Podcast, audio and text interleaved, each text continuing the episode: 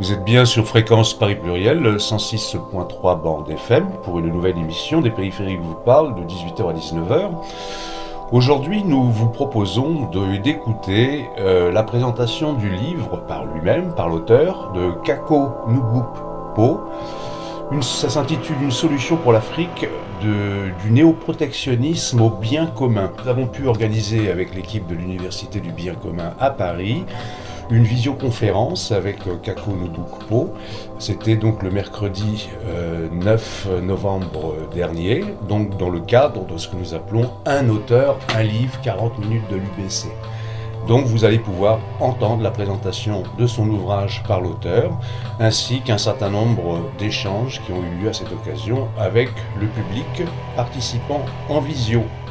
Brièvement, donc vous êtes économiste, actuellement commissaire chargé du département de l'agriculture, des ressources en eau et de l'environnement de l'Union économique et monétaire ouest-africaine. Euh, vous êtes euh, également, euh, je crois, directeur de l'Observatoire de l'Afrique subsaharienne à la Fondation Jean Jaurès. Et vous êtes ancien ministre du Togo. Vous êtes occupé de la prospective et de l'évaluation des politiques publiques. Et pour faire le lien avec ce soir, vous avez sorti un livre il y a trois ans, je crois, euh, sur l'urgence africaine, qui était déjà centré sur un nouveau euh, modèle économique pour l'Afrique, avec déjà les communs euh, à l'intérieur de votre réflexion. Et là, cette année, vous venez de sortir, il y a juste quelques jours, aux éditions Odile Jacob, une solution pour l'Afrique du néoprotectionnisme au bien commun. Et je vais vous laisser présenter le livre. Voilà, c'est à vous. Merci beaucoup. Donc, si j'ai bien compris, je vais faire une vingtaine de minutes de présentation d'ouvrage et, et, ensuite on, on, aura une petite discussion. voilà, c'est ça, exactement. Voilà. Donc, comme vous l'avez si bien dit, euh, il y a trois ans, j'ai sorti un ouvrage intitulé L'urgence africaine, dont le sous-titre était Changeons le modèle de croissance. Et et donc, beaucoup de gens m'ont dit, au fond, c'était un bon diagnostic, mais qu'il serait intéressant de pousser un peu plus vers ce que pourrait être ce nouveau modèle de croissance. Donc, c'est ce qui explique en partie euh, le, ce nouvel ouvrage, euh, Une solution pour l'Afrique, dont le sous-titre est du néoprotectionnisme au bien commun. Et donc, on voit bien euh, les deux les, les, les, deux axes majeurs de, de, de cet ouvrage, au fond, c'est justifier pourquoi le libre-échange n'est pas la solution euh, en Afrique aujourd'hui mm-hmm. et, et, montrer en quoi les, les biens communs pourraient euh, constituer un, un, un, chemin que moi j'appelle de prospérité partagée. Et donc, euh, pourquoi le, le libre-échange n'est pas la solution à l'heure actuelle. C'est évidemment parce que euh, le monde s'est fermé. Euh, comme je le dis souvent, on oublie que l'Europe a géré cette transition euh, parce qu'entre 1850 et 1930, elle a pu exporter vers le reste du monde 60 millions de personnes vers euh, l'Australie, la Nouvelle-Zélande, l'Afrique du Sud, l'Algérie, les Amériques. Et, donc, le, passage euh, évolutionniste entre le secteur primaire et le secondaire, puis entre le secondaire et le tertiaire, ça a été facilité par le fait que l'Europe avait cette capacité d'exporter euh, les gens qu'elle ne pouvait pas justement intégrer dans cette transition. Et or, aujourd'hui, l'Afrique n'a pas la capacité de faire la même chose parce que euh, le monde s'est durci avec euh, le, le, fameux visa Schengen. Déjà, on, on a l'impression parfois que les frontières de, de l'Afrique s'arrêtent au Niger, tellement l'Union européenne met la pression sur euh, euh les, les, les, les, frontières africaines qu'il faut absolument pas euh, passer pour essayer d'atteindre euh, les berges de l'Europe, les rives de l'Europe. Et donc, il y a un enjeu fondamental, c'est quand vous avez 1 milliard 300 millions euh, d'habitants qui sont pour la plupart au chômage, euh, vous ne pouvez pas euh, ne pas penser à la manière de créer de l'activité sur place pour cette population, qui en plus est une population très jeune. Et donc 40% ont moins de 15 ans et les deux tiers ont moins de 35 ans. Voilà. Et donc, euh, ce que le reste du monde veut nous imposer, en particulier les institutions de Bretton Woods, FMI, Banque mondiale et l'Union européenne par le biais des accords de partenariat économique et l'Afrique elle-même par le biais de la zone de libre-échange continentale africaine, tout ça répond au fond à un paradigme, euh, le libre-échange, qui n'a de sens que si vous avez la capacité de faire bouger les facteurs de production, à savoir le capital et le travail. Si vous n'avez pas la mobilité des facteurs, eh bien, le système néolibéral, il, s'effondre. Or, dans ces deux facteurs, capital et travail, il y a le capital qui bouge, qui fait plusieurs fois le tour de la Terre en une journée, mais euh, le travail ne bouge pas. Et donc, l'Afrique se retrouve dans un système euh, où elle est piégée dans la mesure où elle exporte ses matières premières sans les transformer vers le reste du monde, mais elle ne peut pas exporter sa main-d'œuvre additionnelle vers le reste du monde. C'est, du coup, c'est ce qui explique, au fond, le plaidoyer dans l'ouvrage autour du néoprotectionnisme, qui est donc, en fait, à mon avis, la seule manière de pouvoir protéger euh, les biens africains et de mettre au travail cette jeunesse africaine qui en a tant besoin. Et donc, euh, ça nous permet de, de, définir ces fameux biens communs africains. Euh, ceux qu'on connaît le plus, ce sont les, les, forêts, les lacs, les rivières, ce qu'on appelle des biens communs tangibles. Évidemment, les matières premières. Et ces biens ont comme caractéristique principale d'être des ressources dont la gestion non régulée peut produire euh, de l'épuisement.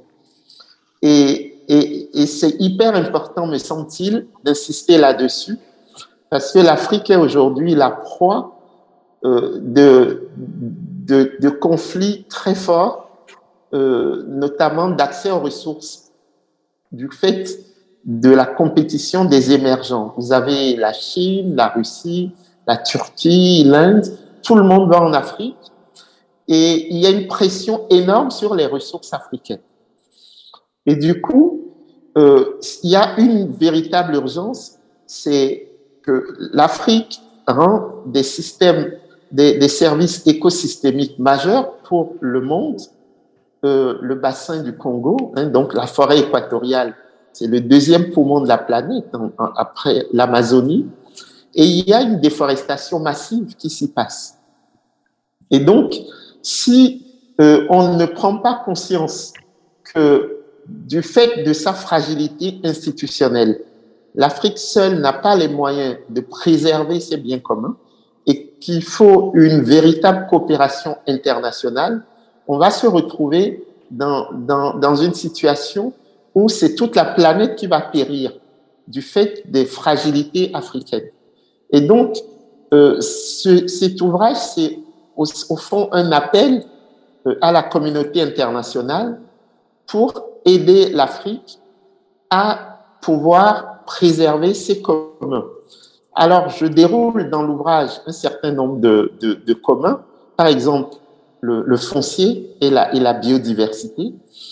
Euh, ça me paraît important. Pourquoi? Parce que du fait de la pression démographique et du réchauffement climatique, on se rend compte que les populations ont tendance à migrer des zones sahéliennes vers les forêts humides et les mangroves. Or, ces mangroves sont des réserves de biodiversité incroyables.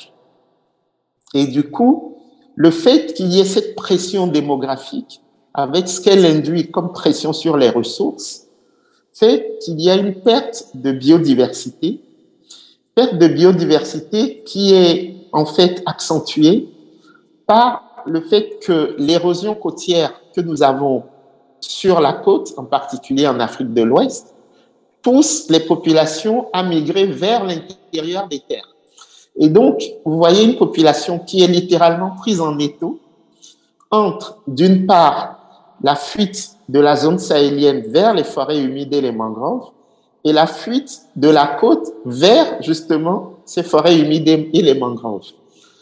Et, là, on se retrouve dans une situation compliquée, c'est que le foncier est régi par des règles, notamment de la coutume, qui sont en totale contradiction avec ce qu'impose la Banque mondiale avec l'idée de l'individualisation des, droits, notamment des titres fonciers.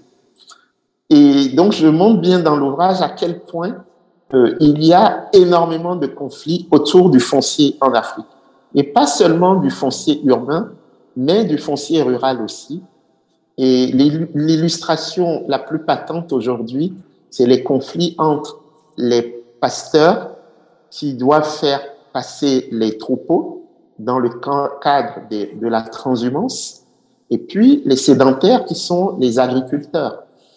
Et comme au fur et à mesure de la pression démographique, on a tendance à utiliser des terres qui autrefois étaient déjà chères et sur lesquelles pouvaient passer sans problème les troupeaux avec les pasteurs, on voit une exacerbation des conflits euh, du point de vue de la gestion du foncier et, et donc du vivre ensemble.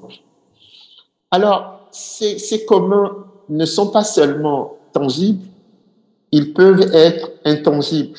Et c'est pour ça que dans l'ouvrage, il y a tout un chapitre sur les biens communs numériques. Et sur ces biens communs numériques, j'insiste dans l'ouvrage sur les ressources éducatives libres qui peuvent permettre à ces centaines de millions de jeunes Africains qui n'ont pas forcément accès euh, aux études supérieures ou même à l'éducation de base, de pouvoir, par le biais du numérique, accéder à la connaissance et à une formation euh, diplômante. C'est quelque chose que j'ai vécu personnellement quand j'étais à l'Organisation internationale de la francophonie, parce que sur l'apprentissage des langues, euh, nous avons beaucoup euh, d'expérience avec les biens communs et tout ces, ce qu'on appelle les MOOC, euh, c'est mhm. quelque chose qui peut vraiment aider non seulement à l'éducation de base, mais aussi à l'éducation permanente, à, à, la formation permanente. Alors, il y a dans ces communs intangibles un qui me paraît intéressant, c'est au fond la relation entre la France et l'Afrique. Et dans l'ouvrage, je dis je plaide pour le passage d'anciens communs vers de nouveaux communs. Et de, quoi s'agit-il? Ces anciens communs, c'est ce que j'appelle l'économie d'empire. C'est-à-dire, au fond, euh, l'idée qui était au cœur de l'aventure coloniale, en tout cas une des idées, c'était d'alimenter les métropoles à partir des matières premières euh, des colonies. Et tout ça, toute cette économie d'empire a perduré après les indépendances. Ce qui fait qu'on a de grands groupes euh, français et européens, et même au-delà anglo-saxons, qui opèrent en Afrique, mais toujours dans cet état d'esprit de, de ce qu'on pourrait qualifier de prédation. Et donc, on rapatrie les bénéfices vers le reste du monde, et chaque année, on est obligé de reprendre le cycle productif. Et à côté de là, de ça, vous avez énormément de jeunes Africains qui n'ont pas accès au marché du travail et des États qui n'ont pas l'espace fiscal suffisant pour pouvoir euh, mener des politiques publiques et les, financer décemment. Et donc, euh, j'en appelle vraiment à une transition d'anciens communs vers de nouveaux communs. Et ces nouveaux communs euh, pourraient être fondés sur la protection des de la biodiversité, des aires protégées, des, des, des, des, biens communs africains. Ces nouveaux communs pourraient être fondés aussi sur l'impératif d'une gouvernance transparente et une reddition des comptes de la part des dirigeants africains. Et ces nouveaux communs euh, devraient accepter le principe du juste échange comme étant le seul principe viable pour un, un, monde que nous espérons équilibré et pour que des centaines de milliers de jeunes Africains n'essayent pas de désespérément de fuir la misère en Afrique pour aller vers l'Europe et, et, et, et, le reste du monde. Et donc, vous voyez que par rapport à la mise en place de ces nouveaux communs, c'est une sorte de coalition internationale des sociétés civiles euh, qui peut nous aider à, à, à, à réussir ce, ce, ce, ce, ce, nouveau deal. Euh, je sais que l'Union européenne a son New Green Deal, mais euh, il y a quelque part une contradiction avec le New Green Deal de l'Union européenne, avec la volonté de perpétuer les accords de partenariat économique entre l'Union européenne et l'Afrique, puisque ces accords de partenariat économique se fondent encore une fois sur le libre-échange. Et si on poursuit euh, ce libre-échange que moi j'appelle la liberté du loup dans la bergerie, il y a très peu de chances que les filières agricoles africaines puissent se développer parce qu'il y aura toujours plus d'incitation à importer le poulet de Normandie ou le lait des Pays-Bas plutôt que d'essayer de construire des filières avicoles en, Afrique ou des filières de bétail viande.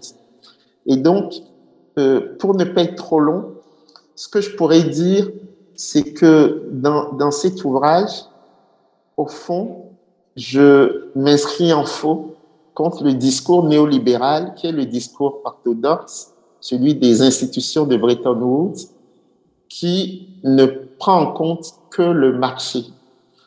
Et ce marché, on voit bien ses limites dans, sur les continents euh, déjà développés, puisque avec les deux grandes crises majeures qu'on a connues ces 15 dernières années, à savoir la crise des subprimes en 2008 et la crise, la pandémie de Covid en 2020, on voit qu'on a beaucoup demandé aux États euh, de contribuer pour sauver le système économique mondial. Eh bien, en Afrique, euh, dans un double contexte de défaillance de l'État et de défaillance du marché, je pense que l'approche par les biens communs offre euh, une alternative qui ferait de l'Afrique, au fond, le premier continent à faire une macroéconomie des communs. C'est-à-dire qu'au fond, les communs en Occident euh, peuvent apparaître, peut-être à tort, comme euh, une, un complément euh, au niveau du marché et de l'État. Et donc pourrait apparaître comme quelque chose de micro euh, avec les systèmes d'échange locaux, avec euh, au fond euh, l'idée de gens qui seraient non dans la transformation globale du système, mais dans la création d'espaces de, de coprospérité, mais d'espaces de coprospérité qui ne seraient qui seraient limités du point de vue géographique. Eh bien, l'Afrique, du fait de la double défaillance du marché et de l'État, pourrait euh, adopter les communs comme mode de production. Et, et, de ce fait, ça pourrait être une véritable révolution. Euh, des exemples dans l'ouvrage essayent un peu de d'étayer cela, mais dans le cadre des discussions, je pourrais revenir euh, sur des points qui ne seraient pas très très clairs. Donc voilà un peu, pour ne pas être trop long, euh, la philosophie de cet ouvrage c'est vraiment euh, mettre les communs au cœur de la transformation structurelle des économies et des sociétés africaines. Et en ce sens, c'est un nouveau modèle euh, économique pour l'Afrique que, que nous essayons de mettre en place. Merci beaucoup. Merci beaucoup, Kako. Ça donne très envie pour ceux qui ne l'ont pas lu de, de le lire. Moi, je, voulais rajouter que dans, le livre, hein, il y a cette vision, euh, il y a des concepts qui sont très développés hein, autour de, des communs, de l'ostrom. Il y a aussi des exemples très, très concrets d'expérimentation. Et j'avais juste, pour donner un petit peu de plus de matière, euh, que vous reveniez sur plusieurs peut-être exemples sur la biodiversité. Notamment, il y a le parc des oiseaux qui est dans le delta de, du Sénégal, au Sénégal, et, comment ça fonctionne très concrètement? Parce que là où, il me semble que c'est très important, c'est qu'il y a déjà un recul. Hein. Il me semble que ce parc a plus d'une cinquantaine d'années et qu'il a beaucoup travaillé sur l'approche systémique avec également les populations, avec les activités. Peut-être que vous pouvez nous en dire un peu plus. Oui, l'idée au niveau de ce parc, comme pour toutes les aires protégées, c'est de sortir au fond du, de l'éternel dilemme. D'un côté, euh, ce qu'on appelait le colonialisme vert, c'est-à-dire le fait de dire, oulala, là là, il faut absolument tout préserver parce qu'il y a les touristes occidentaux qui vont venir. Et, et puis, de l'autre côté, l'idée que l'Afrique a faim, donc elle peut brader comme elle le souhaite euh, toutes, ces, toutes ces richesses. Et donc, elle peut se livrer à la prédation. Donc, euh, dans, dans, ce parc, euh, on a choisi au fond de, de, de faire le mix des deux, c'est-à-dire mettre les populations autochtones riveraines de, de ce parc dans la gestion du parc. Et ce qui permet, lorsqu'il y a un surplus bien de le partager avec les populations, mais en contrepartie, ces populations veillent vraiment à ce que euh, le, le, le parc fonctionne bien et qu'il y ait une préservation des espèces menacées. Et, et on a les mêmes expériences dans le Sine et Saloum euh, au niveau des mangroves où on voit bien que les, les, les, les femmes, parce qu'il s'agit essentiellement de femmes, euh, se livrent à des activités euh, de, de, de, culture d'huîtres et, et c'est quelque chose qui permet de réguler la biodiversité dans, dans le ciné Saloum. Et, troisième exemple que je donne dans l'ouvrage, c'est le parc euh, que nous appelons le complexe Watt, donc qui est une addition de trois parcs, hein. le parc du W au Niger, de l'Arli au Burkina et de la Pendjari au Bénin qui euh, aujourd'hui souffrent des problèmes d'insécurité, à tel point que l'Union européenne nous demande de déclarer le parc comme étant zone sinistrée. Et donc, euh, on retrouve exactement les mêmes problématiques. C'est où mettre le curseur entre ce qu'on appelle le colonialisme vert, qui dénierait au fond aux populations riveraines le droit d'utiliser les ressources de ces espaces pour leur survie, et puis une prédation euh, souvent menée par les pouvoirs publics africains qui, euh, au fond, dénient aux populations tout droit. Et, et, et, ce qui, moi, m'inquiète, c'est que toutes ces populations riveraines se retrouvent euh, souvent prises en étau entre ces, ces, ces positions que moi je qualifierais de dogmatiques et qui sont des positions euh, vraiment contradictoires. Mais il y a un mhm. vrai enjeu lié à, au développement de filières euh, comme le, le karité, comme le miel, euh, et au, au, cœur de ces espaces où la biodiversité doit être préservée, on a de nouvelles filières qui émergent, qui ne font pas forcément l'objet du commerce international, mais qui permettent à des milliers de populations de, de, de survivre. Et ça, ça fait partie des biens communs à préserver. Parce que dans l'ouvrage, je parle de biens communs à préserver, mais aussi de biens communs à réinventer. Parce qu'il ne s'agit absolument pas d'avoir une vision un peu idyllique de, de, de l'Afrique. Il, il s'agit de faire euh, un, un constat lucide sur euh, ce qui fonctionne et sur ce qui ne fonctionne pas. Et pour ce qui ne fonctionne pas, voir comment on peut utiliser cette philosophie de partage et de polycentricité que portent les communs pour créer de nouveaux modes de production. Mhm. Ce qui est très intéressant dans les exemples que vous prenez, Kako, c'est chaque fois l'articulation entre conservation, en effet, développement local, et puis cette forme vraiment très liée au commun de gestion, de décision participative. Je crois que vous citez aussi l'exemple des îles Uroc, là, sur les fonds marins, etc.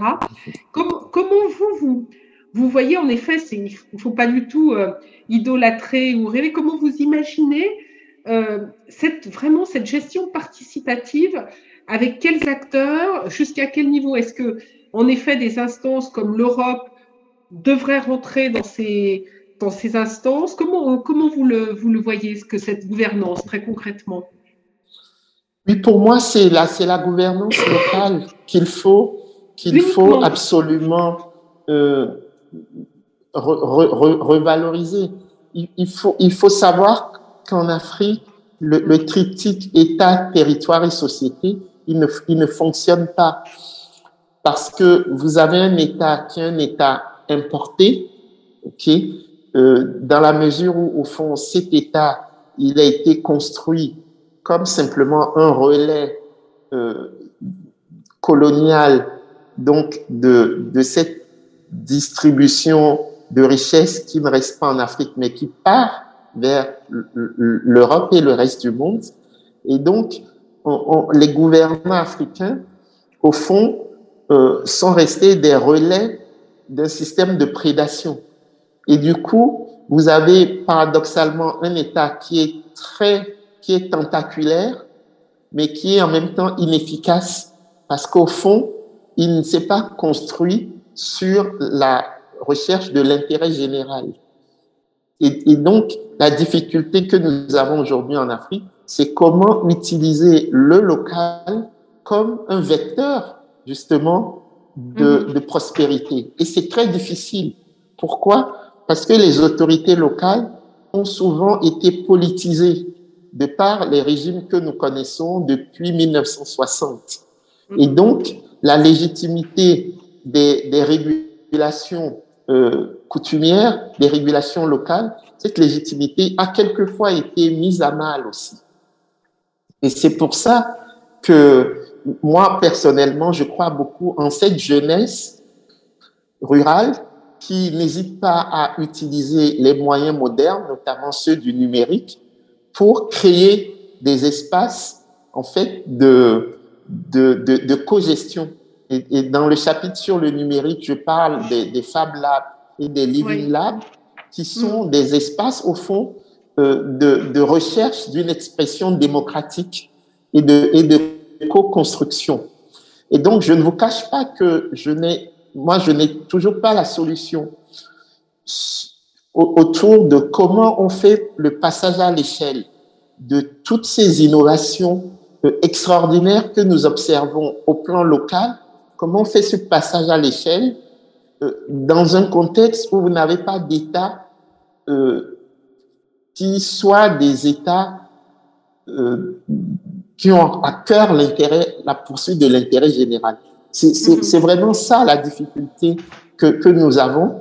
Et, et moi, je pense qu'il faut connecter les deux bouts, c'est-à-dire se battre pour la bonne gouvernance et la transparence au niveau macro, comme euh, l'incite à le faire un certain nombre euh, d'institutions avec leurs limites, hein, comme Transparency International ou d'autres, et en même temps euh, arriver à connecter euh, au plan local toutes les bonnes initiatives pour que dans, dans le cadre des, des initiatives comme les Cités Unies d'Afrique, euh, comme euh, par exemple à la francophonie, on avait un très bon programme s'appelait le Profadel, qui était le projet, au fond, d'appui au développement local, qu'on puisse arriver à créer, au fond, des, des espaces de justification qui puissent être des espaces légitimes, qui ne vont, qui ne vont pas forcément recouper exactement les frontières des États que nous connaissons aujourd'hui. Mais je crois qu'il ne faut pas s'interdire mhm. de, de, de, concevoir le développement comme étant quelque chose qui devrait être territorialisé. Et, et, et nous, à l'UMOA, on, on, on, le voit bien, puisque nous sommes une organisation intergouvernementale, et donc nous arrivons à, à comparer d'un État à l'autre, d'un pays à l'autre, ce qui marche et ce qui marche moins. Et nous essayons de créer, en fait, des initiatives qui dépassent l'État-nation. Par exemple, moi, j'ai beaucoup euh, œuvré pour la création de, de, d'un pôle de compétitivité coton qui regrouperait ce qu'on appelle le triangle Sénoufo, donc le sud du Mali, l'ouest du Burkina Faso et le nord de la Côte d'Ivoire, qui est la meilleure zone agroécologique de production de coton en Afrique de l'Ouest. Et, et, et, vous voyez que la mise en place d'un tel euh, pôle de compétitivité coton euh, pourrait créer énormément d'emplois parce que ce pôle s'appuierait sur le coton bioéquitable, sur la formation des jeunes à partir du Centre régional de formation au métier du textile de Ségou, le CERFITEX de Ségou, l'Université des producteurs de coton de Bobo Dioulasso, euh, qu'a créé l'Association des producteurs de coton africain, la PROCA, mais qui ne fonctionne plus parce que par, par faute de subventions. Et, et, et, ainsi, on aurait des, des espaces qui dépasseraient l'État-nation qu'on a aujourd'hui, mais qui pourraient créer de l'activité, euh, parce que c'est quand même pas possible que, étant pratiquement les, les, les premiers producteurs africains de coton, l'Afrique de l'Ouest euh, importe tout ce coton euh, de la Chine, euh, qui en fait le, le, les, les t-shirts, les chemises de la Chine, les friperies occidentales. Je veux dire, on ne transforme que 3% de la fibre de coton africaine. Et donc, ça, c'est quelque chose qui, qui, qui me paraît un, un, véritable paradoxe, que sur plus de 60 ans après les indépendances, Mhm. nous ne soyons pas capables de transformer du coton en t-shirt, en drap. Je veux dire, c'est vraiment le, pour moi, c'est le B à bas. On parle beaucoup de l'industrialisation de l'Afrique, mais si on n'arrive pas à transformer le coton en t-shirt, en chemise, en pantalon, en drap, je vois vraiment pas comment on pourrait s'en sortir.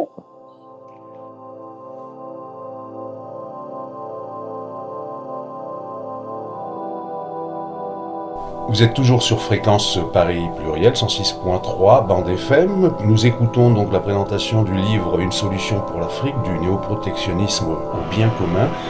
L'auteur c'est Kako Nubuk et c'est paru donc euh, récemment en octobre aux éditions Odile Jacob.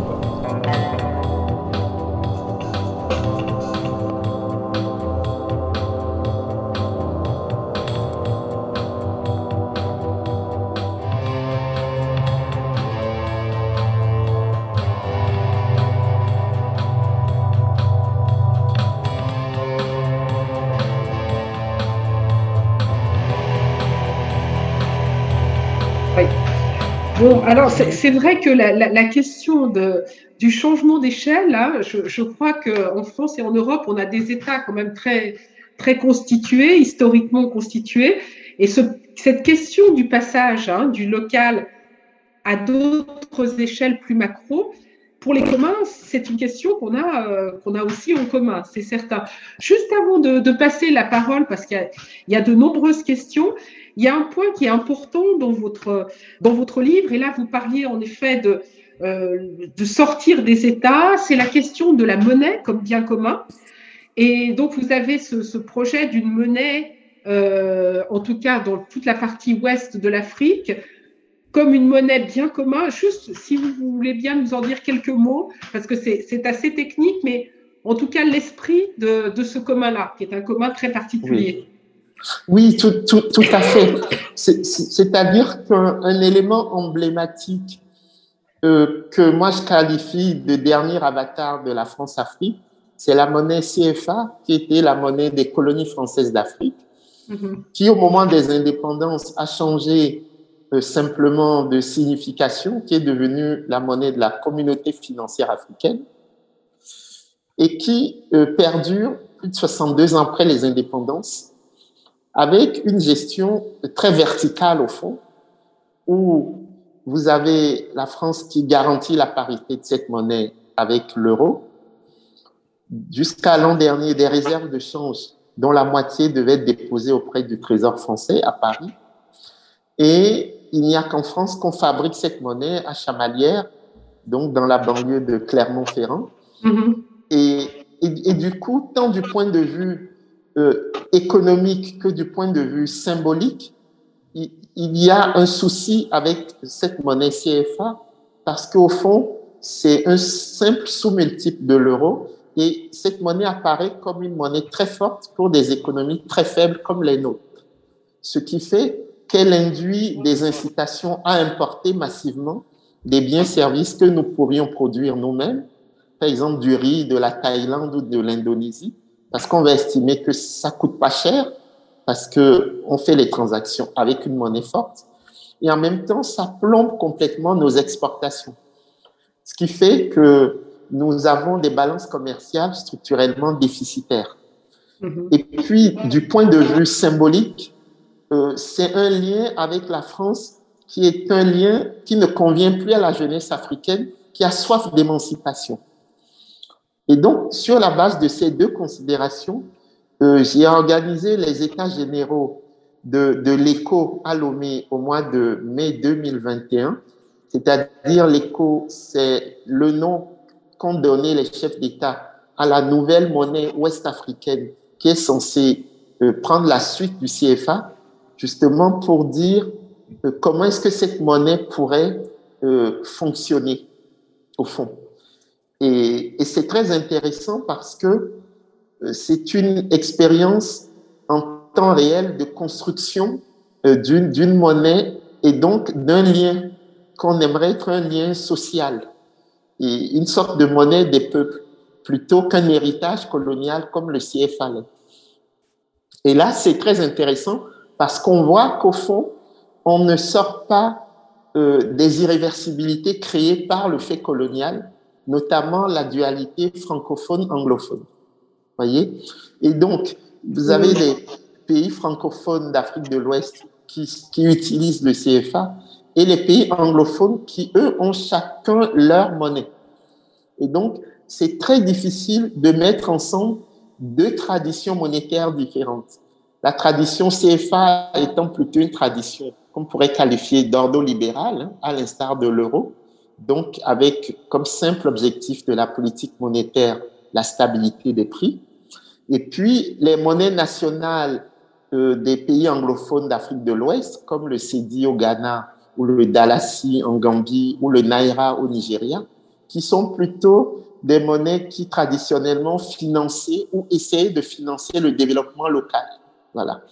Et donc, l'idée, c'est de construire, au fond, une sorte d'alliance ouest-africaine, donc au niveau des 15 États d'Afrique de l'Ouest, francophones, lusophones, anglophones, pour dire qu'est-ce que nous voudrions faire d'une monnaie commune? Et ce que nous voudrions faire d'une monnaie commune, ça devrait être le financement de la transformation structurelle des économies ouest-africaines. Et donc, c'est dans ce sens, au fond, que cette expérience de construction monétaire euh, pour financer l'économie réelle ouest-africaine me semble être une très bonne expérience et pourrait être qualifiée de, de construction d'un commun monétaire et donc euh, avec ces trois dimensions, euh, identifier les ressources, identifier les acteurs, les parties prenantes et identifier les, les, les, régulations. Pour l'instant, nous avons opté pour une monnaie commune plutôt qu'une monnaie unique, une histoire que connaît bien l'Europe, euh, puisque entre 1950 et 1957, on a eu l'Union européenne de paiement qui, qui était un peu l'ancêtre de la construction monétaire qui, qui a suivi, pour le meilleur ou le pire, mais on, on pense que cette idée euh, de créer tout de suite l'écho pour créer une forme d'adhésion populaire, une sorte d'acceptation de la base autour de cette monnaie et de continuer à discuter du, des mécanos beaucoup plus techniques mm-hmm. qui vont faire de cette monnaie une monnaie crédible et qui va financer l'économie réelle, on pense que c'est un exercice qu'il faut mener. Et, la conclusion des États généraux de l'éco à Lomé, qu'on appelait la déclaration de Lomé, a demandé que tous les deux ans se tiennent désormais ce qu'on va appeler les conversations monétaires de Lomé pour euh, discuter justement du fait monétaire, mais dans la vision de Marcel Mauss, c'est-à-dire un fait social total, pas qu'un fait économique, mais aussi un fait social, un fait politique, un fait historique et parfois même un fait religieux. Et pour nous, c'est vraiment important parce qu'on a oublié, euh, la jeune génération africaine a oublié qu'avant le franc des colonies françaises d'Afrique, il y avait des monnaies en Afrique et qui étaient gérées suivant les philosophies, les cosmogonies africaines. Et, et, et c'est pour ça que c'est passionnant euh, de renouer, au fond, euh, avec une forme de développement endogène, c'est dire est-ce qu'il y a une conception africaine de la monnaie? Et si oui, quelle est-elle? Et mhm. comment est-ce que cette conception euh, supposément africaine de la monnaie peut s'articuler avec les défis contemporains? Voilà un peu. Euh, c'est passionnant. Vraiment passionnant. Euh, Claire, tu dois y avoir plein de questions, donc je te laisse. Oui, alors bon, personnellement, j'aurais une question à vous poser après, mais euh, je vais, quand même vous dire. J'ai une première remarque qui n'est pas une question. Euh, l'interlocuteur dit Selon moi, les communs sont un segment de la société à part entière, pas un segment de marché. Euh, il, semble que la personne ait compris que vous. Enfin, il faut éclaircir ça, ça ne paraît pas clair. Euh, qu'est-ce qui ne paraît pas clair? Je pense que ce qui ne paraît pas clair, c'est que vous parliez des communs euh, comme un segment de marché, alors que c'est un segment de la société à part entière, fait remarquer cette personne. Ah, peut-être que je me suis mal exprimé, mais pour moi, c'est très très clair que euh, il, y a trois choses qui définissent les communs l'identification des ressources à, protéger, l'identification des parties prenantes et, et l'identification des règles de gestion, justement pour la préservation de ces ressources. Après, vous avez des communs de marché, des communs qu'on appelle en marché et des communs qu'on peut qualifier d'hors marché.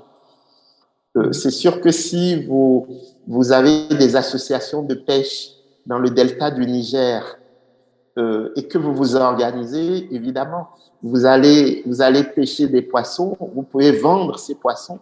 Donc, ce ne sont pas des communs hors marché, ça va être des communs de marché, mais dans les modalités de régulation, vous allez retrouver ce qui permet de définir des communs.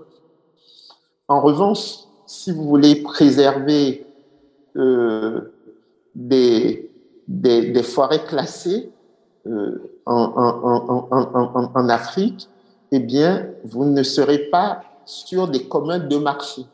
Et, là, vous allez tout faire pour que justement les grosses firmes chinoises, indiennes ou d'autres ne viennent pas euh, couper le bois de manière sauvage pour euh, l'exporter vers euh, l'Asie.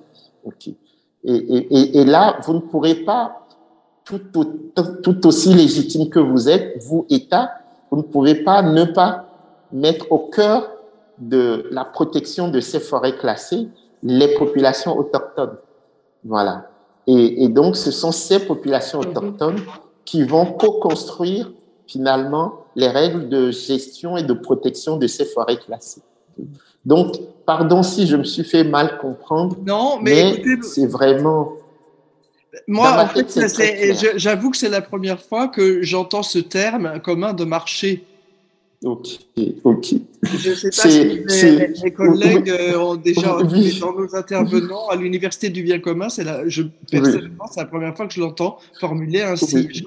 du coup, je comprends oui, très, oui, bien. Et, et, mais oui, oui. Et, Benjamin Correa parle, utilise beaucoup ce terme autour des, des marais salants, par exemple, mm. euh, autour de la de l'organisation des pêcheries, euh, pour justement être réceptif aux signaux du marché, mm. tout en ayant une, une construction, euh, une gestion qui soit du commun en fait.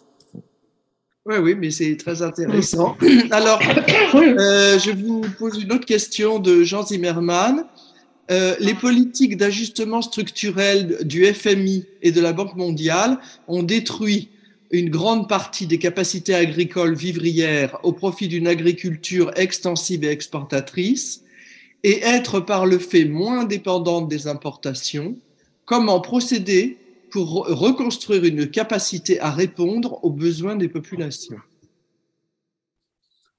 Oui, c'est vraiment le cœur du, du, chapitre du, du, chapitre 3, des chapitres 3 et 4 de l'ouvrage. C'est l'idée de ne pas accepter le désarmement tarifaire que le FMI et la Banque mondiale nous imposent depuis 40 ans. C'est-à-dire que l'Afrique est la région du monde la moins protégée.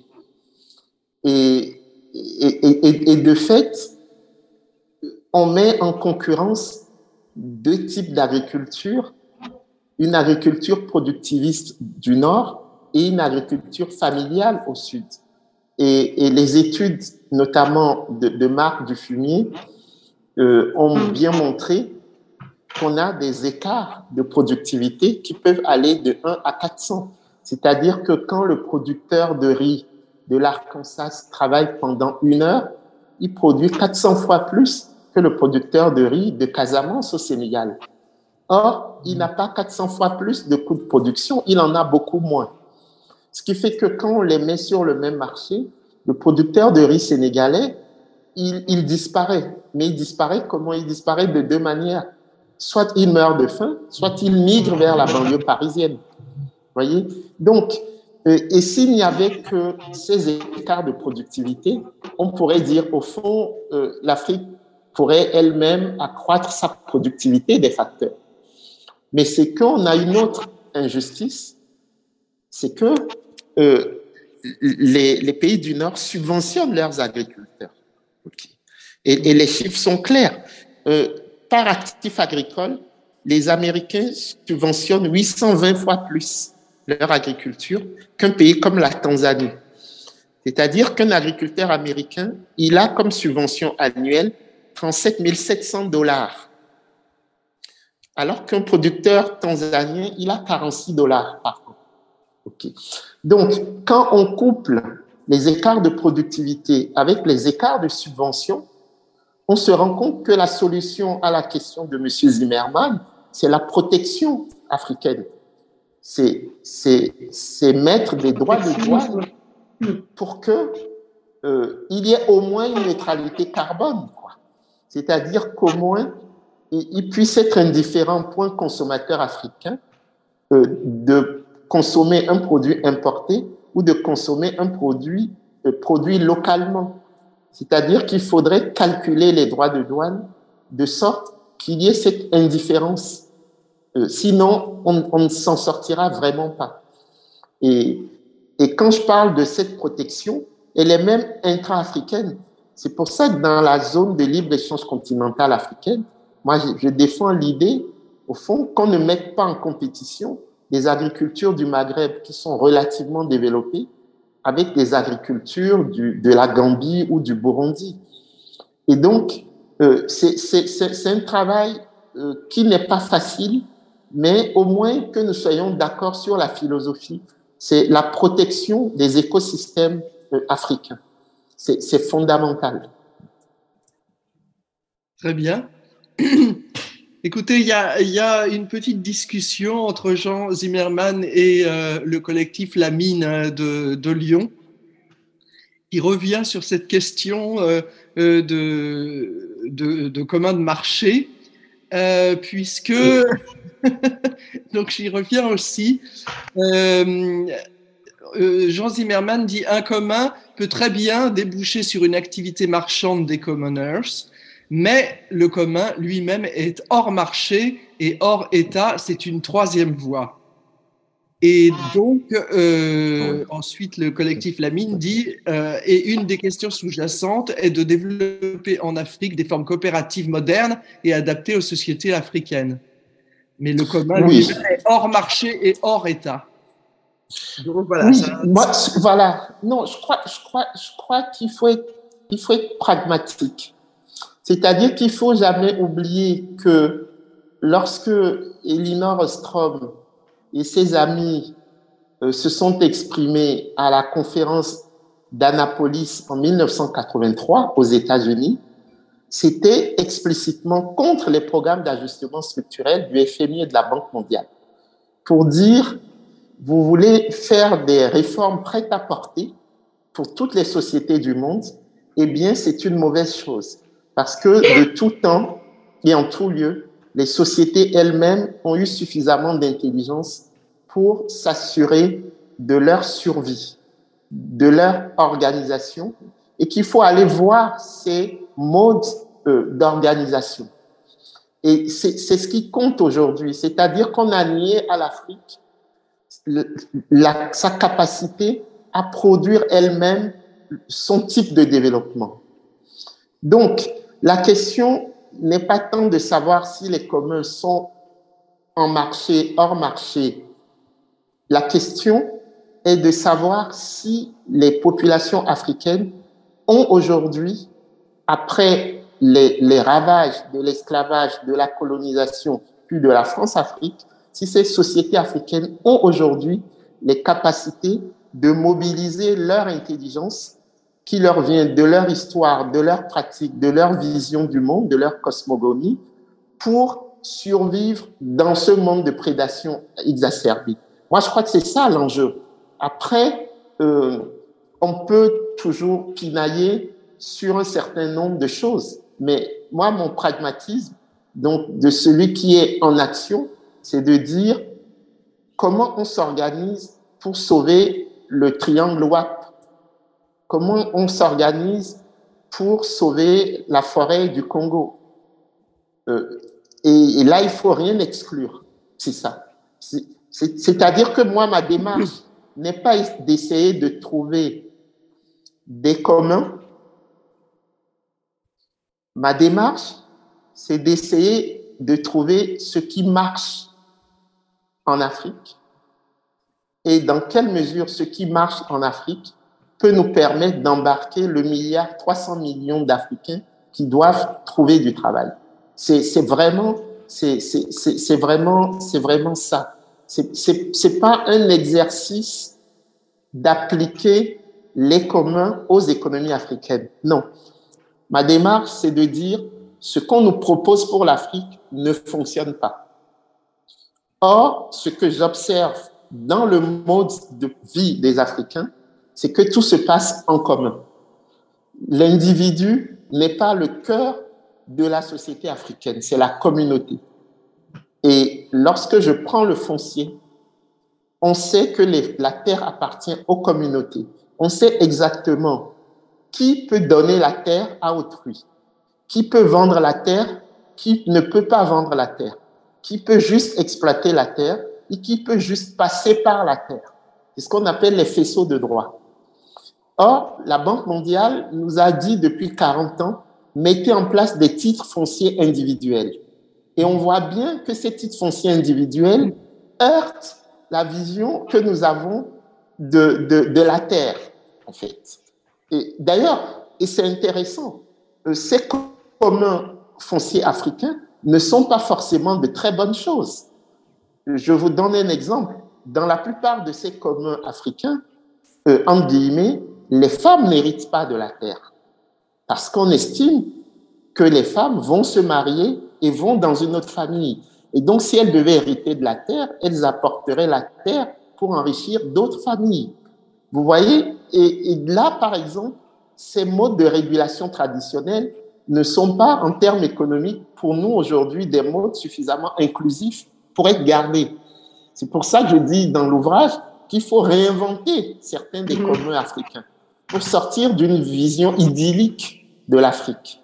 Vous voyez c'est, et, et, Or, nous savons très bien que si vous n'héritez pas, si vous n'avez pas la propriété de la terre, je parle des femmes, mais vous ne pouvez pas accéder au crédit parce que les banques vous demandent comme collatéral souvent le foncier.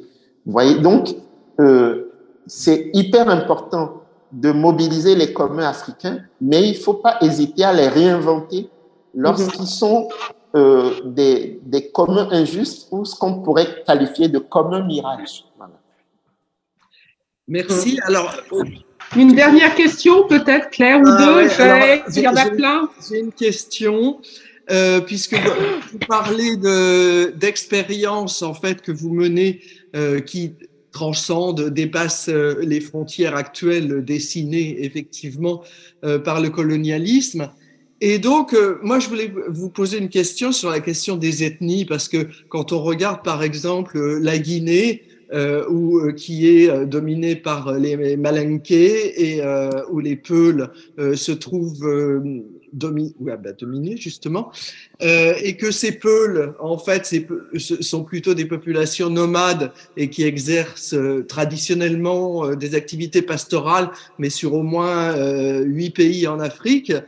Est-ce que justement ces, ces, ces, ces questions à la fois de euh, territoriale et euh, d'activités sur des, des, territoires euh, qui sont communautaires. Quand vous parlez de communauté, comment ça rencontre justement ces questions d'ethnie et qui sont quand même très souvent conflictuelles?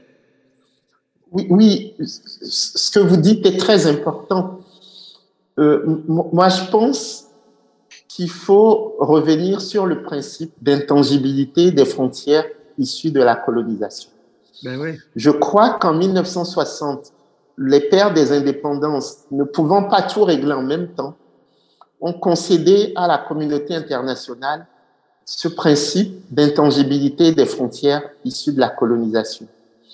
Mais je crois que 62 ans après les indépendances, on peut réouvrir ce débat euh, pas forcément pour créer des États qui recouperaient euh, de manière euh, uniforme des, communautés